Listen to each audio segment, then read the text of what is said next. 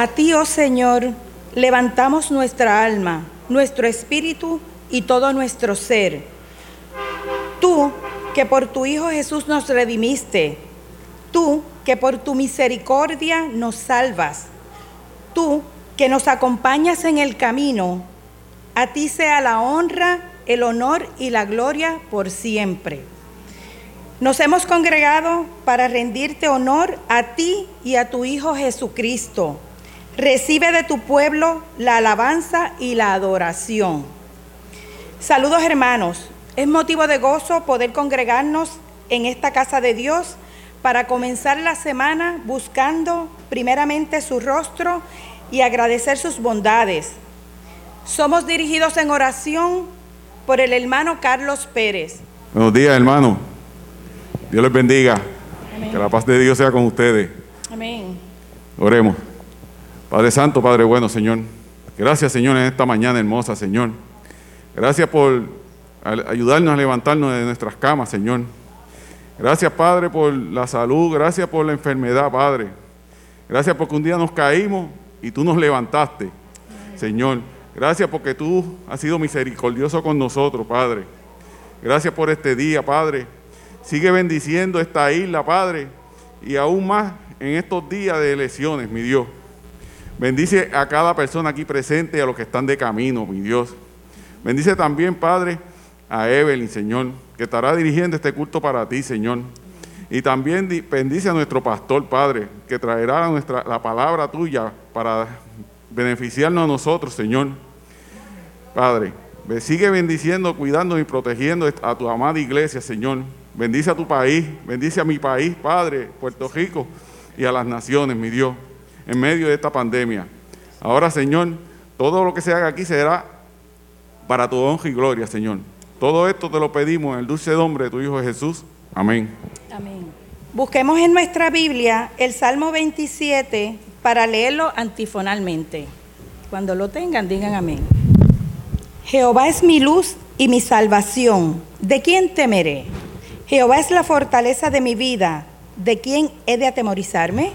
Cuando se juntaron contra mí los malignos, mis amistades y mis enemigos, para comer mis carnes, ellos tropezaron y cayeron. Aunque un ejército acampe contra mí, no temerá mi corazón. Aunque contra mí se levante guerra, yo estaré confiado. Una cosa he demandado a Jehová, esta buscaré que esté yo en la casa de Jehová todos los días de mi vida para contemplar la hermosura de Jehová y para inquirir en su templo. Porque Él me esconderá en su tabernáculo en el día del mal, me ocultará en lo reservado de su morada, sobre una roca me pondrá en alto. Luego levantará mi cabeza sobre mis enemigos que me rodean, y yo sacrificaré en su tabernáculo sacrificios de júbilo, cantaré y entonaré alabanzas a Jehová. Oye, oh Jehová, mi voz con que a ti clamo. Ten misericordia de mí y respóndeme. Mi corazón ha dicho de ti, buscad mi rostro. Tu rostro buscaré, oh Jehová. No escondas tu rostro de mí, no apartes con ira a tu siervo. Mi ayuda ha sido, no me dejes ni me desampares, Dios de mi salvación. Aunque mi padre y mi madre me dejaran, con todo Jehová me recogerá.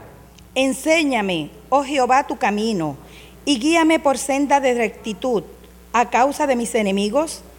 No me entregues a la voluntad de mis enemigos, porque se han levantado contra mí testigos falsos y los que respiran crueldad. Hubiera yo desmayado si no creyese que veré la bondad de Jehová en la tierra de los vivientes, todos. Aguarda a Jehová, esfuérzate y aliéntese tu corazón. Sí, espera a Jehová. Dejamos con ustedes a nuestro pastor José López Ríos, quien expondrá la poderosa palabra de Dios. Mis hermanos y mis hermanas, qué alegría poder saludarles en esta mañana del Señor. Qué bueno que estamos aquí reunidos. Eh, la primera palabra que tenemos antes de comenzar con la expresión bíblica es esta, cuídense. Por favor, tomen todas las precauciones posibles eh, durante este tiempo. Mucho lavado de manos, evitar a toda costa ir a lugares que no son necesarios, eh, porque no solamente está en juego nuestra vida, está en juego la vida de muchas personas que queremos y amamos. Y pues sería muy triste, ¿verdad?, que por, por circunstancias que pudiésemos controlar, controlar este, pueda suceder esto. Así que, por favor, una vez más, cuídense, distancia física, no abrazo, no beso, eh, mucho lavado de manos y todas las demás precauciones. Bueno, hoy terminamos el ciclo de, del estudio de las bienaventuranzas. El próximo domingo pues, tendremos otro tema. Hoy vamos a leer en el capítulo 5 y en el versículo 11 del Evangelio de Mateo, donde está escrito esta bienaventuranza. La vamos a leer todos al unísono y vamos a leer el versículo 11 y el versículo 12 del capítulo 5 de Mateo, que dice así, en el nombre del Padre, del Hijo y del Espíritu Santo, y la iglesia exclama, amén. Todos. Bienaventurados sois cuando por mi causa os vituperen y os persigan y digan toda clase de mal contra vosotros, mintiendo. Gozaos y alegraos, porque vuestro galardón es grande en los cielos, porque así persiguieron a los profetas que fueron antes de vosotros. Que el Señor añada bendición a esta hermosa y poderosa palabra. Como les comenté, hoy damos fin al ciclo de, las bienaventuranzas que comenzamos algunas semanas atrás. Y interesantemente escogimos a Mateo, aunque también las bienaventuranzas están en Lucas, porque Mateo es más, eh, lo hace de manera más extensa, donde uno puede trabajar más. Pero antes de entrar en la, en la exégesis de esta última eh, bienaventuranza, conviene decir que lo que para nosotros es sencillamente una palabra de aliento como esta, gozaos y alegraos, eh, que da consuelo, para la época en que fueron dichas, en aquel entonces, fueron frases revolucionarias. Revolución quiere decir que cambia totalmente las cosas, ¿verdad? Cuando se habla por ahí de los países es que cambian drásticamente. Y estas frases y estas bienaventuranzas en el momento histórico de Jesús fueron revolucionarias. ¿Por qué? Bueno, fueron revolucionarias porque lo que para el mundo era lo normal, Jesús lo invierte. Como diría un jíbaro, pone patas arriba las cosas.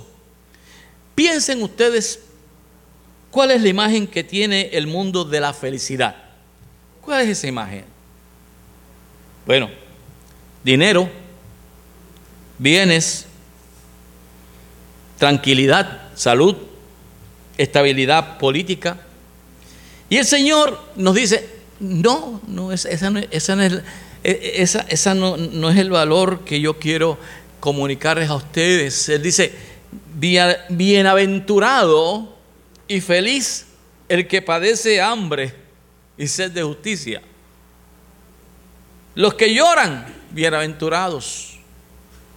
Los que son perseguidos, bienaventurados. Los pobres de espíritu, los misericordiosos, los limpios de corazón, los pacificadores, los que, los que padecen persecución, los perseguidos. ¿Se da cuenta entonces usted cómo el Señor invierte esto? Que es todo lo contrario a las expectativas de una sociedad actual en torno a un estándar de, o estilo de vida alto. Feliz y bienaventurado para el mundo es estar bien económicamente, tener salud, tener eh, posesiones. Pero el problema realmente no es que usted esté bien, que bueno. Bendecimos al Señor por eso. Nos gustaría que todos y cada uno de nosotros pudiéramos estar bien y pudiéramos disfrutar de las bendiciones y de las comodidades que Dios eh, nos provee, porque Él no nos quiere hambrientos, hermanos. Dios no nos quiere hambrientos. Dios no nos quiere infelices. El hambre, la infelicidad, son frutos de otra cosa. Son frutos de la maldad del hombre. Son frutos del egoísmo.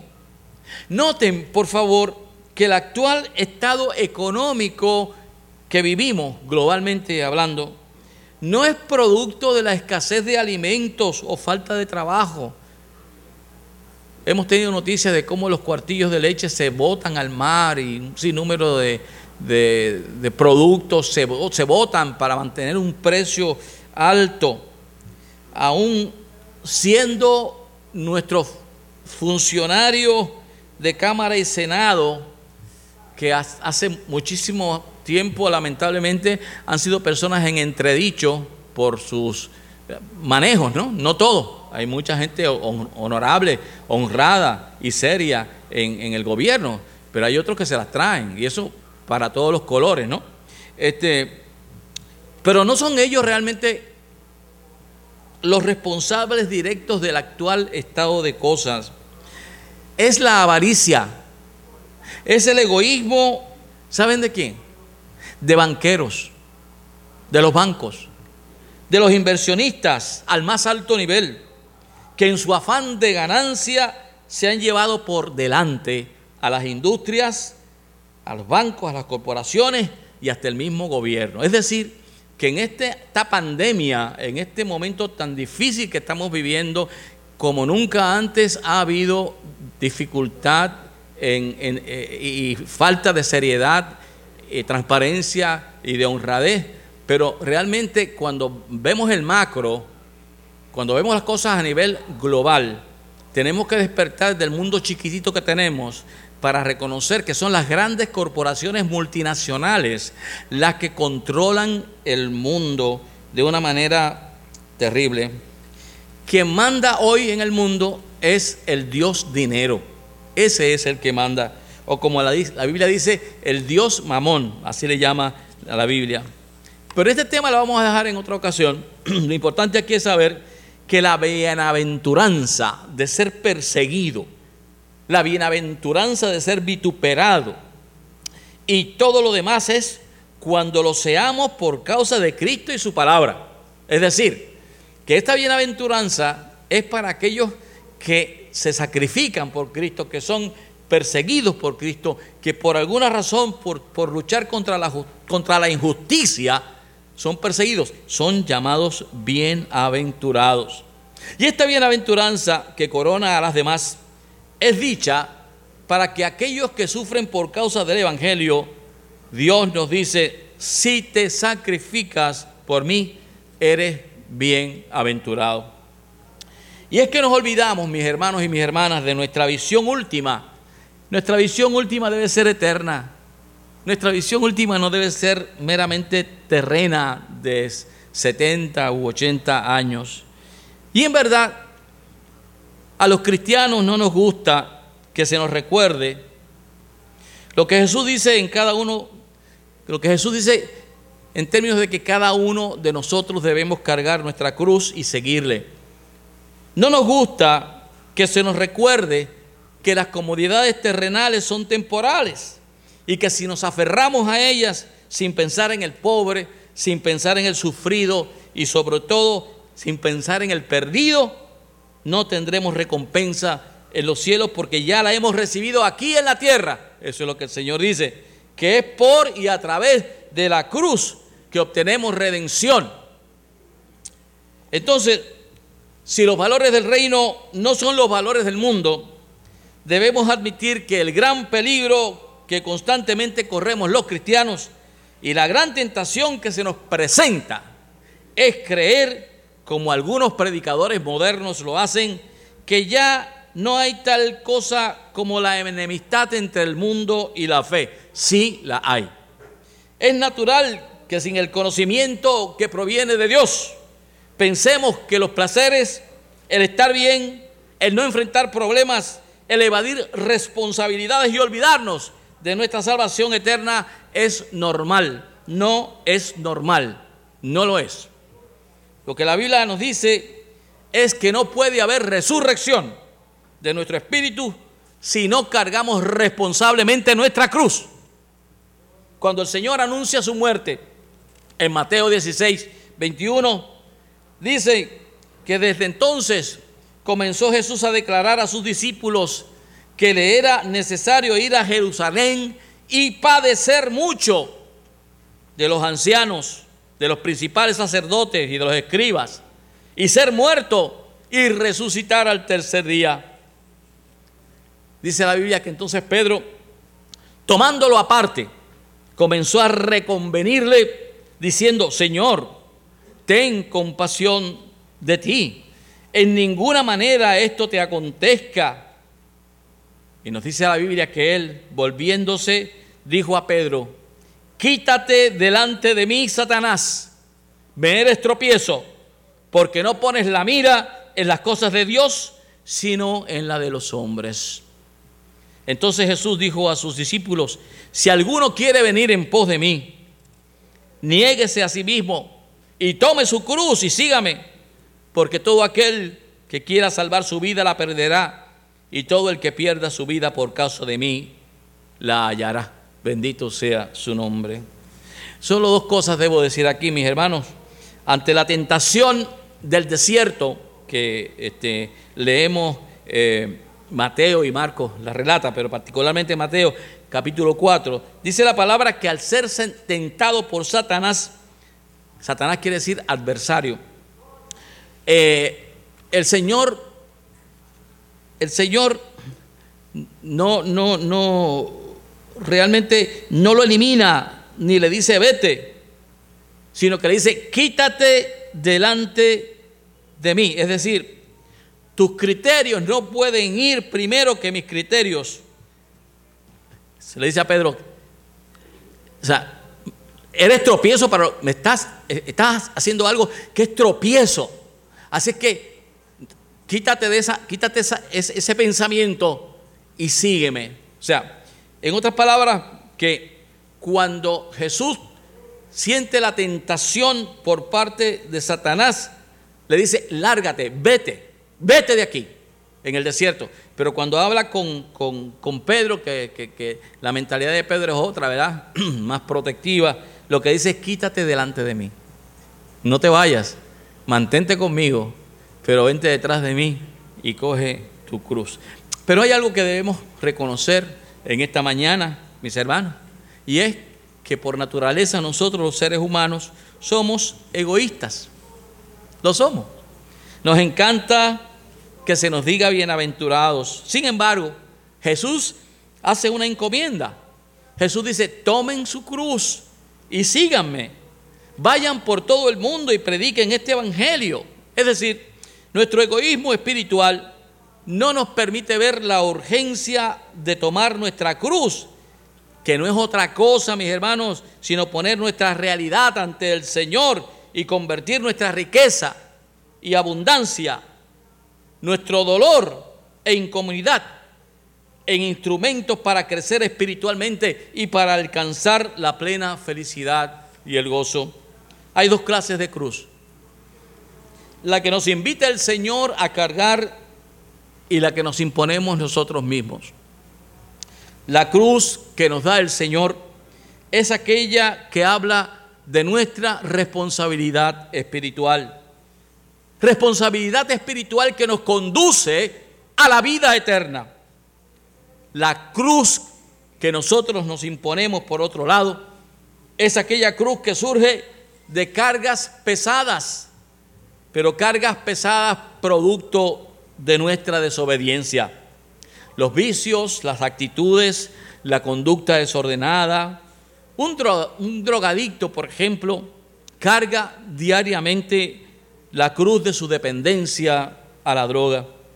Pero esto no es cruz de Dios, sino producto de una mala decisión en un momento dado que lo convierte en un enfermo.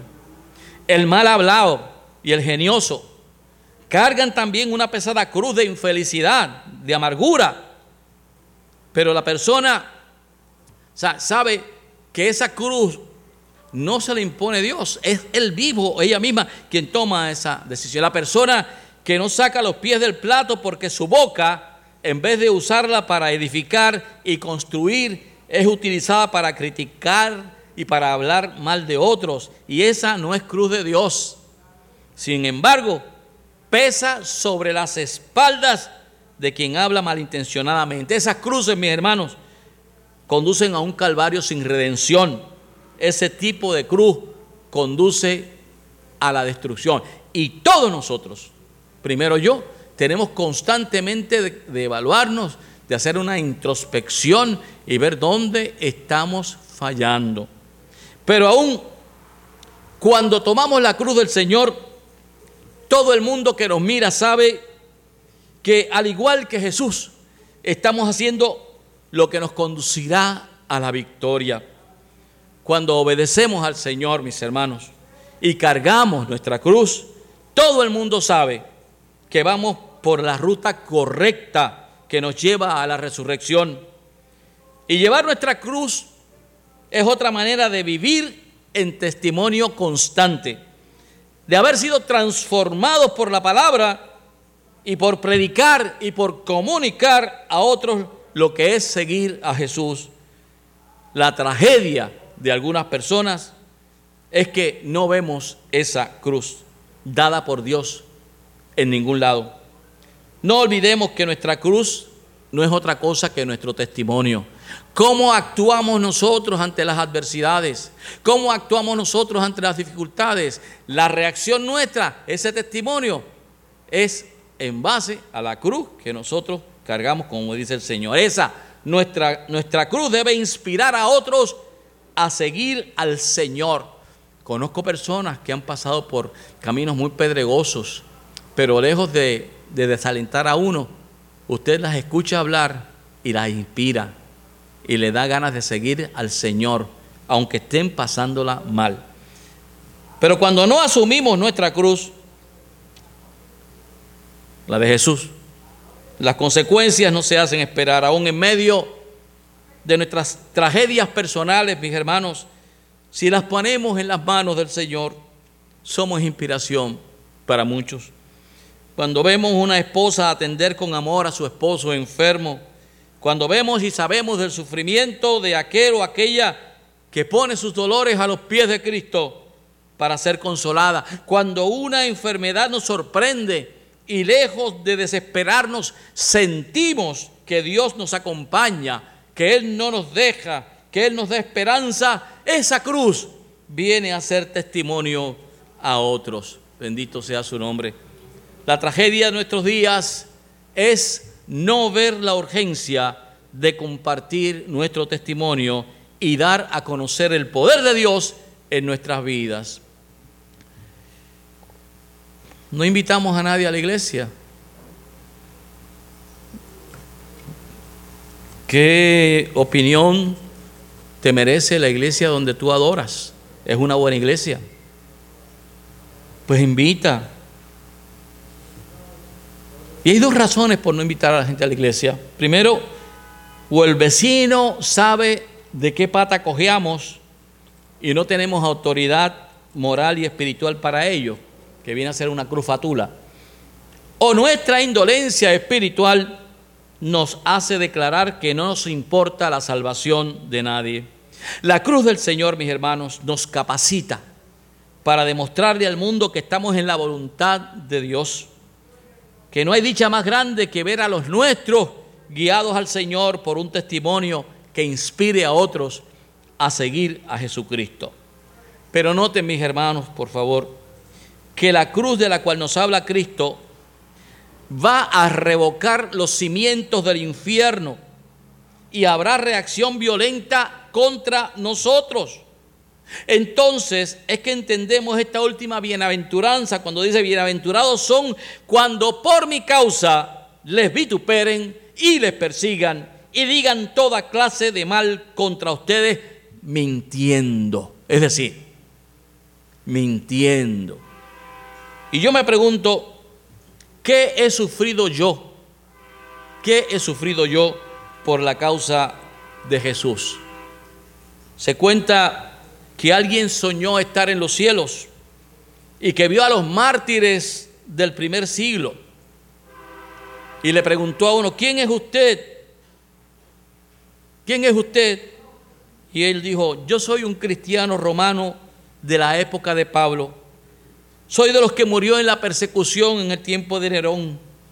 Fui cubierto con brea, estacado y puesto en alto. Me prendieron en fuego para que alumbrase el jardín de Nerón. Y el soñador dice, pero eso es terrible. No, no es terrible. Yo estuve feliz porque hice algo por mi Señor Jesús. Sabes que Él murió en la cruz por mí. Entonces pasó en ese sueño y vio a otro y le preguntó lo mismo. ¿Quién es usted? Y él dijo, hace 100 años estoy en el paraíso, pero vengo de las islas de los mares del sur. Unos misioneros me hablaron de Jesús, lo recibí en mi corazón y por ello la tribu mató a los misioneros, me apaleó hasta pensar que estaba muerto y el otro día cuando me encontraron me dieron un golpe en la cabeza, me cocinaron y me comieron. Y el soñador dice, pero eso es terrible también, comentó el otro. No, no, no, no.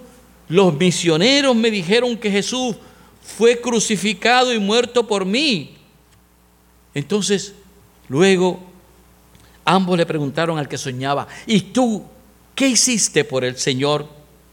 Ahí, dice la persona, desperté y pensé en el dinero que he gastado en cosas vanas, pensé en la ropa de moda, Pensé en los placeres mundanales y el tiempo que he desperdiciado por no hablarle a otros del Evangelio. Entonces fue que recordé las palabras de Jesús. Si alguien quiere seguir en pos de mí, niéguese a sí mismo y sígame. Somos y seremos bienaventurados cuando gozosamente nos sacrifiquemos por el Señor. Como ven, esta palabra hoy nos puede llenar de vergüenza, en cierta manera el saber, al saber que realmente nos llamamos cristianos, pero solo de nombre. Que hace falta que entendamos que para ser verdaderamente un discípulo del Señor, debemos estar dispuestos a vivir como Él nos indica en su palabra y dar nuestro tiempo, nuestras habilidades y nuestro apoyo económico a la obra del Señor. Esa es la cruz que nos conduce a la redención, esa obediencia a su palabra que nos hace ser bienaventurados y gozosos y felices. Totalmente cambia el concepto de Jesús en términos de, las normas del, del mundo y las normas del cristiano. El padre que gasta una cuantiosa suma de dinero en el estudio de su hijo o hija, recibe una gran satisfacción cuando ese hijo se gradúa y obtiene un título ¿Cuánto más debemos invertir nuestro tiempo y talentos para hablarle a otros del Señor, hasta verlos siendo creyentes y verlos bautizados? ¿Cuánto más debemos cooperar con la obra y no ser tan reaccionarios a cualquier intento de la iglesia que atente contra su bolsillo? ¿Qué problema tiene alguna gente con eso? Hay quienes les encanta que les hablen de Dios hasta que tocan su finanza. Hasta ahí llega la espiritualidad. A nosotros se nos invita a ser responsables y gozosos en el sostén económico de la iglesia, pero eso nos ofende. Y a veces utilizamos ese mecanismo para desquitarnos, sea del pastor o de la iglesia o de un hermano. Esa es la realidad. A nosotros se nos invita a ser responsables, a estar gozosos en el sostén económico y a no y, a, no escatimar esfuerzos para lograr que mi iglesia brille. Yo todavía no entiendo algunas cosas. Sin embargo, por otro lado, las llamadas iglesias de la prosperidad, sus promotores duermen a la gente con cancioncitas, con frases con la tergiversación de la palabra y son adormecidos para dar económicamente y lo hacen con un aparente gozo porque para ellos es una inversión. Se espera que aquí en la tierra le den 100%, se les manipula con movimientos de aquí y de allá, se les entretiene con danzarinas, con embelecos cúlticos que no tienen nada que ver con nosotros. Nosotros no somos judíos, somos cristianos. No son pertinentes a nuestra vida neotestamentaria, que es de gracia. Ahora resulta que hay cuerpos de, danzarinas. Pero lo que usted no sabe es que en la mayoría de los casos, esos bailes no son hebreos, sino árabes.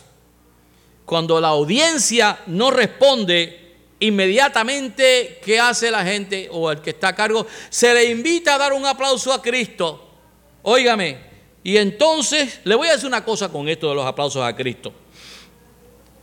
Es natural que nosotros expresemos regocijo y alegría y que sintamos eh, eh, contentamiento cuando algo sucede en medio de nuestra iglesia, una buena noticia, cuando nos sorprende alguien cantando hermosamente, un, hermano canta, un hermano alaba. Pues mira, la respuesta natural a eso es que aplaudimos y no hay nada malo con eso, porque es una manera de expresar, ¿verdad? Este, pero a Dios no se le aplaude, mis hermanos, a Dios se le adora. Hay que tener cuidadito con esto porque me parece que hay mucha, mucha manipulación en este asunto de darle un aplauso a Dios. Eso no. ¿Usted quiere aplaudir a Dios? ¿Usted quiere aplaudir a Dios? Mire, cada vez que visite a un enfermo, eso es un aplauso a Dios. Cada vez que actuemos con mansedumbre ante el ataque del enemigo, eso es un aplauso a Dios. Cada, vez que le demos una palabra de aliento y oremos por un hermano o una hermana, eso es un aplauso a Dios. Cada vez que dominemos nuestro temperamento y evitemos decir esa palabra malhiriente, eso es un aplauso a Dios. Cada vez que pidamos perdón y nos perdonemos, eso es un aplauso a Dios. Cada vez que ayudemos económicamente a una familia necesitada, eso es un aplauso a Dios. Posiblemente nuestra sociedad de abundancia material y de relativa libertad personal no nos exija reaccionar ante una persecución religiosa como en el tiempo de Jesús, pero podemos ser guerreros en la oración, podemos dar a otros palabras de consuelo, podemos ayudar emocionalmente a restablecer un hermano, podemos invertir, invertir nuestro dinero en el reino. Cuando se nos hable de misiones, precisamente en este tiempo estamos en campaña de misiones. Y tenemos que dar y dar con alegría y con gozo. Cuando se nos hable de algún proyecto en la iglesia, podemos ofrendar con gozo. Ser fieles, por ejemplo, en nuestros diezmos. Participar más activamente en las actividades de la iglesia. Asegurarnos que nuestros hijos vengan temprano a la escuela bíblica y estén en contacto con la palabra, porque esto va a cambiar. Confiamos en el Señor que vamos a ser restablecidos en el sentido de que podamos tener escuela bíblica y eso, ¿no? Cuando eso se dé, que podamos, Señor, podemos, que podamos decirle a nuestros niños y a nuestros nietos que eso es parte de nuestra formación, de nuestra formación. Hay evidencia empírica de que cuando estamos en la hora final, los cielos se abren y vemos arriba a nuestros seres queridos que nos reciben. En esta semana, dos personas que conocemos han partido con el Señor. Primeramente la hija de nuestra hermana Tere, Jessie y ayer eh, mi vecino Josué López también eh, se fue, ¿verdad?, de la presencia del Señor. Y creo que en un momento así, el espíritu de aquellos que nos precedieron rebosan de un gozo indescriptible. Y pienso que alaban al Padre diciéndole gracias Padre porque se salvó. Cada vez que alguien parte y llega al reino de los cielos, esos que han muerto y dejan un testimonio tal que nos inspira a buscar lo que ellos encontraron, son verdaderamente discípulos de Jesús. Cada uno de ustedes y yo debemos luchar y debemos trabajar para traer a alguien a los pies de Jesucristo y a las aguas del bautismo.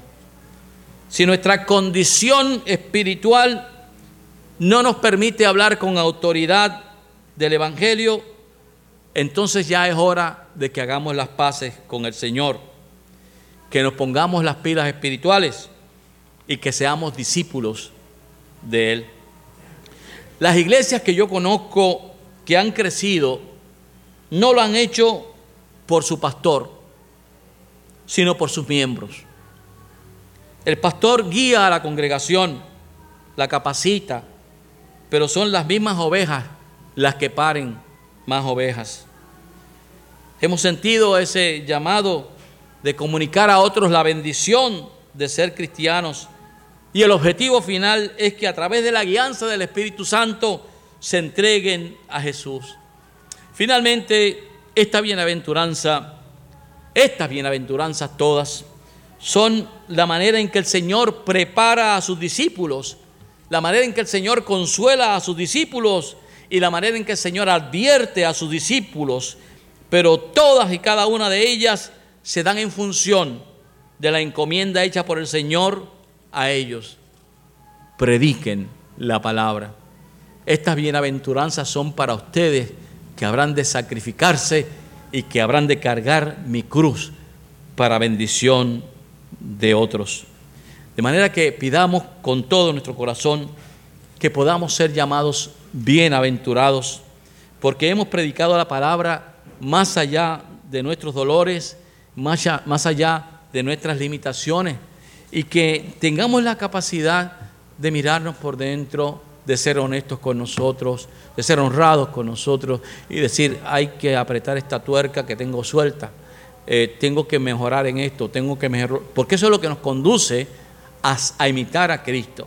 Así que hermanos, terminamos las bienaventuranzas diciendo que fueron dichas en un contexto donde era muy difícil predicar el Evangelio, pero lo hicieron y gracias a ellos estamos aquí. Ahora, esta generación nos toca también a nosotros bendecir a Dios y predicar. No es, ponernos en una, no en una esquina a las 7 de la noche a quitarle la paz a los vecinos, eso no es. Es el contacto personal, hablar y que nuestra cruz que cargamos sea el mejor testimonio para eso. Ahora les invito, mis hermanos, a tener un tiempo de silencio, un tiempo de introspección, porque vamos a participar en esta mañana de la Santa Cena. Y pido a mi compañero y hermano en el ministerio. Al acercarnos a tu divina presencia, oh Padre Celestial, en esta hora, después de haber escuchado los cánticos, las alabanzas, haber escuchado tu palabra a través de tu siervo, nos preparamos, oh Padre Celestial, para estar en la mesa contigo. Y te pedimos en esta hora, oh Dios amado, tú que todo lo sabes, que todo lo conoces, que analices nuestros corazones, que en esta hora al presentarnos delante de ti, oh Dios amado, a través del pan, a través del vino, oh Padre Celestial, Señor, compartimos contigo esa sagrada mesa, pero sobre todo con la esperanza de que un día tú regresarás nuevamente a levantar tu iglesia.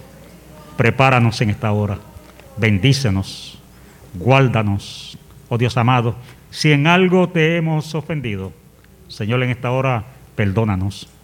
Perdónanos porque somos indignos pecadores. Y hay algunas veces que no podemos ni presentarnos delante de ti. Pero tú eres un Dios que desde el Génesis, oh Dios amado, nos habla de tu amor y de tu misericordia. Y en esta hora, bajo esa gracia, en esta hora, aclamamos a ti. Te lo pedimos en Cristo Jesús. Amén. Amén, amén y amén.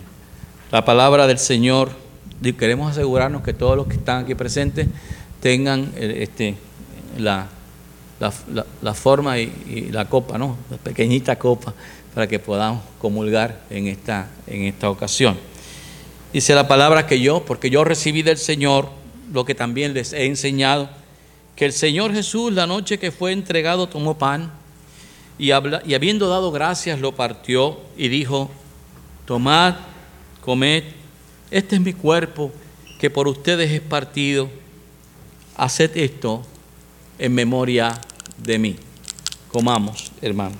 Aquella tarde oscura, aquella tarde de dolor, nuestro Señor derramó su sangre preciosa por ti y por mí.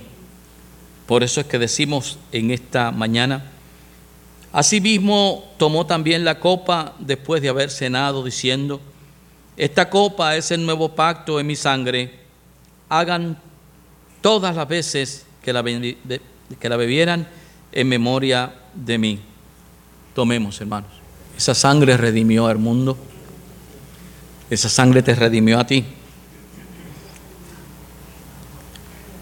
Y esa sangre es la que limpia todos nuestros pecados y nos hace ser justificados ante el trono de la gracia. Sabemos que hay mucha necesidad, mucha, mucho dolor, preocupación, inquietud en medio de nuestro país y de nuestro pueblo. Sabemos que en dos días eh, nuestro país irá a las urnas a tomar, a elegir los candidatos que ellos creen que son los mejores para los cargos que se presentan. Oramos en esta mañana para que Dios nos dé sabiduría a nosotros, los, residentes de este país, y también a las autoridades, que todo marche conforme el plan de Dios. Pero quisiera saber, o sea que estoy seguro que en medio nuestro hay alguna petición especial que usted quisiera presentar. Si quiere levantar su mano como confesión de que necesita oración, hágalo con toda confianza. Hágalo con toda confianza y vamos a orar en este momento al Señor. Padre bendito, estamos ante tu presencia. Hemos escudriñado tu palabra que nos habla de cargar una cruz y de ser bienaventurados cuando somos perseguidos a causa del nombre de tu Hijo amado Jesucristo. En esta mañana te damos gracias por esa palabra que nos fortalece, que nos confronta, que nos revela tu propósito. Pero qué bueno es saber que tú eres Padre, que tú eres Hijo Redentor y que tú eres Espíritu Santo Consolador. Y reclamamos de ti humildemente en esta mañana que escudriñes los corazones y las mentes de cada uno de mis hermanos y particularmente aquellos que levantan su mano en señal de que necesitan que en una acción poderosa tuya les ayude en sus momentos de necesidad. Oh Señor, concede el deseo de su corazón a cada, a cada uno de estos hermanos en virtud de tu perfecta voluntad. Si es de salud, sean sanados en el nombre del Señor. Si es alguna relación, problema de relación, que tu Espíritu Santo medie, que tu Espíritu Santo aclare las cosas. Si es un problema de estrechez económica, que tú suplas también, oh Señor, como siempre lo has hecho en nuestros momentos de dificultad. Oh Señor, consuela a nuestra iglesia, enjuga cada lágrima Ayúdanos a entender que nuestra vida está en tus manos, en el hueco de tu mano, que somos protegidos por tus preciosas manos que fueron taladradas en la cruz del Calvario para salvarnos, para darnos esperanza, para darnos la victoria. Tu palabra dice que en Cristo somos más que vencedores. Y en esta mañana pedimos que nos hagas victoriosos en cada una de nuestras situaciones. Que tú bendigas a tu pueblo, Señor que tú consueles a aquellos que están enfermos o que han perdido algún ser querido. Y ahora, Señor, te pedimos que despidas a tu pueblo en paz.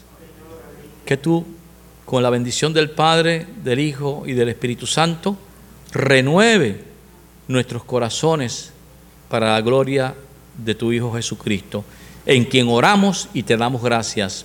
Amén amén y amén. Vayan en paz, hermanos.